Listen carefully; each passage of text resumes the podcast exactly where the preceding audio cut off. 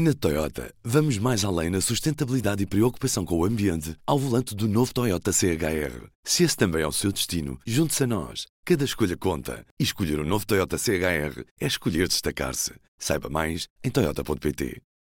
Do Jornal Público, este é o P24. Viva! Arrancamos mais uma semana de P24 e sei que já se estava a habituar, mas esta semana não vai ter feriado à sexta-feira. Por isso, sem mais demoras, vamos ao tema de hoje. Pedro Nuno Santos e José Luís Carneiro. Quem pode ganhar na corrida à liderança do Partido Socialista? E quem pode ganhar o país? Hoje, a análise de Ana Sá Lopes. Tic-tac, tic-tac, o tempo não para. Faltam menos de três meses para as eleições legislativas. Mas já na sexta-feira é dia dos militantes do PS começarem a escolher o novo secretário-geral do partido, Pedro Nuno Santos, José Luís Carneiro ou Daniel Adrião. Hoje olhamos para a corrida à sucessão de António Costa à frente do PS com a análise de Ana Sá Lopes. Ana, nesta sexta-feira e no sábado, os militantes do PS vão poder escolher entre na realidade são três homens, mas a luta é entre dois deles, Pedro Nuno Santos e José Luís Carneiro. O que é que os separa ao certo nesta fase? Eu acho que muita coisa os uniu e separou ao longo dos anos. Eh, se começarmos, se formos à pré-história, estavam os dois a apoiar António José Seguro em 2011 e depois em 2014 Pedro Nuno Santos quis que António Costa fosse o líder do PS e empenhou-se imenso nessa eleição Aí José Luís Carneiro era apoiante de António José Seguro. O que os separa neste momento é assim, Pedro Nuno Santos há muitos anos quer ser líder e secretário-geral do PS. Uh, tem isto preparado há muitos anos, tem apoios uh, em todo o país. José Luís Carneiro, penso que não tinha de ser, não apareceu mais ninguém e apareceu ele como Eu candidato. acho que teria essa ambição, diferente. teria essa ambição, era preciso um candidato de uma ala contra Pedro Nuno Santos. Uh, Pedro Nuno Santos não é, é, é, penso que vai ganhar as eleições e disto não há qualquer dúvida, mas uh, obviamente que há um setor do PS que, um setor mais centrista que não gosta dele, porque acha, apesar desse setor centrista ter estado dentro da geringonça, uhum. acha ou continua a achá-lo que ele é mais à esquerda, isto depois é um bocadinho contradito. E até há setor centrista que passou a gostar de Pedro Nuno Santos, falo por exemplo de Francisco Assis. É? Exatamente, Francisco Assis. Isso na realidade foi uma certa união, porque Francisco Assis foi um bocado ostracizado por, por António Costa durante, durante estes anos todos. E entre ele e Pedro Nuno Santos, que também, de quem, de quem António Costa, a partir de uma determinada altura, deixou de gostar, porque ele tomava posições duras, porque fez aquela coisa no Congresso de 2018 da batalha, em que parecia quase o líder do partido, e eu acho que eles, nos últimos anos, eles vieram a aproximar-se, sendo de polos políticos diferentes, eh, começaram a criar uma imagem pessoal. O, o, o PS também é feito de polos políticos muito diferentes, muitas aulas, sempre foi. A história do PS é uma história, de certa maneira, é um partido catchy all, daqueles um, agarra todos, sim, não é? Sim, agarra mais ao centro, agarra mais à, à esquerda. E nesse aspecto eu acho que há, há de facto uma relação de grande proximidade de, de dois homens que a dada altura se encontraram em, numa certa. Hum, em que sentiram os dois, de certa maneira, talvez incompreendidos por António Costa, pelos uma expressão menos. Eu acho que a explicação do apoio à CIS, mas vai haver aí outros apoios mais de alas mais à direita, que são pessoas que acham que, que devia ter havido uma candidatura de união, já que, que Pedro Nuno Santos era aquele que queria verdadeiramente e que trabalhou para isso nos últimos tempos e penso que vai ganhar com alguma, enfim, vantagem. Agora, o que está-se a passar nesta campanha, digo uma coisa, eu fui contra a ideia de Pedro Santos de deixar hum, que os debates, que, que não debater, acho que era, mas ainda bem que o Pedro Santos decidiu assim porque Zé Luís Carneiro tem vindo a, a, não é só não é crescer, tenho isso aí não consigo avaliar. Acho que ele tem feito uma campanha muito dura e a dar imagem de força, uma força que estou a esperar por dia 15 a 6 para saber avaliar se é 30%.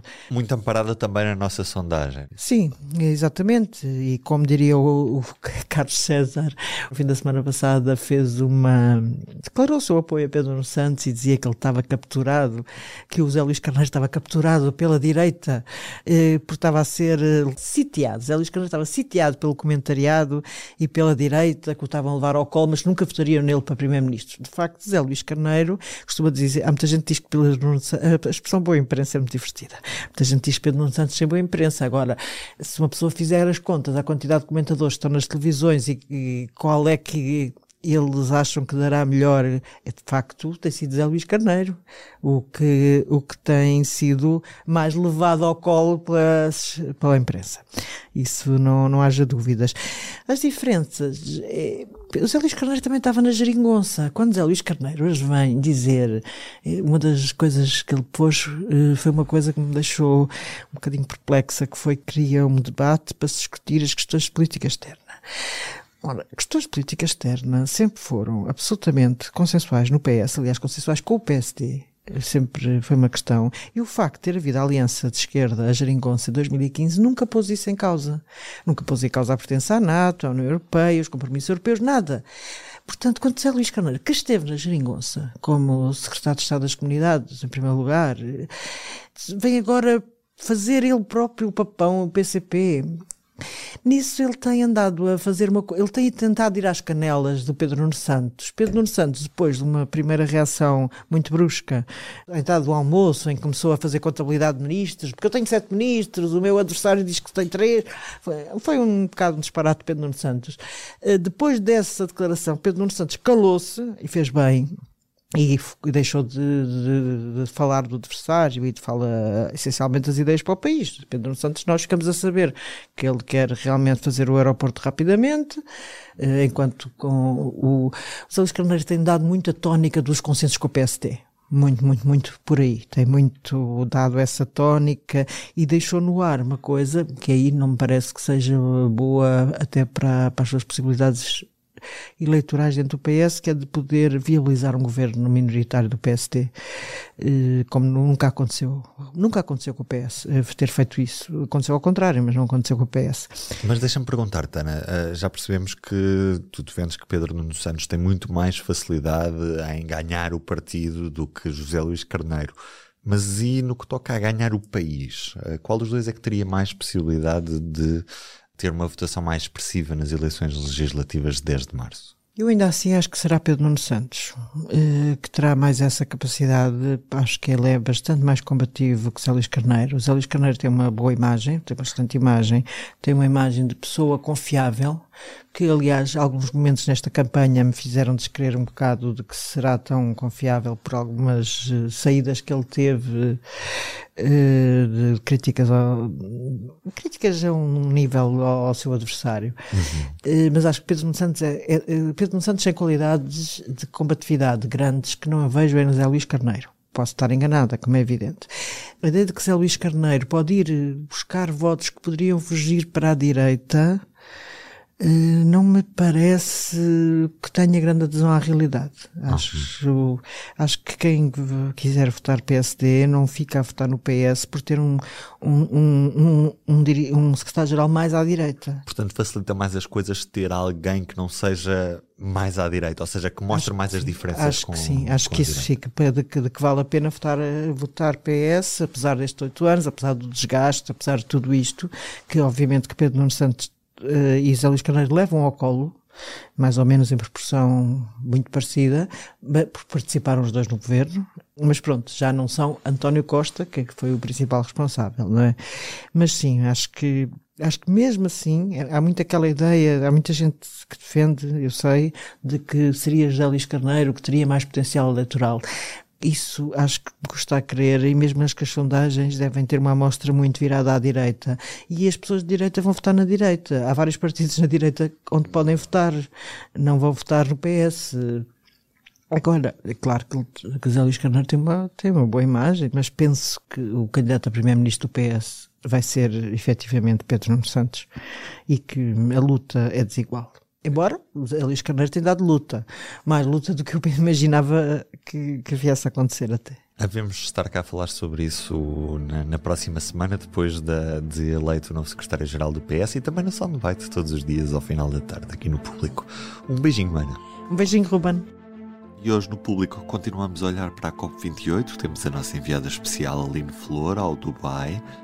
Ainda há demasiadas pontes soltas para atar esta COP com um acordo. Será que o vamos conseguir ter a horas? Para acompanhar em público.pt.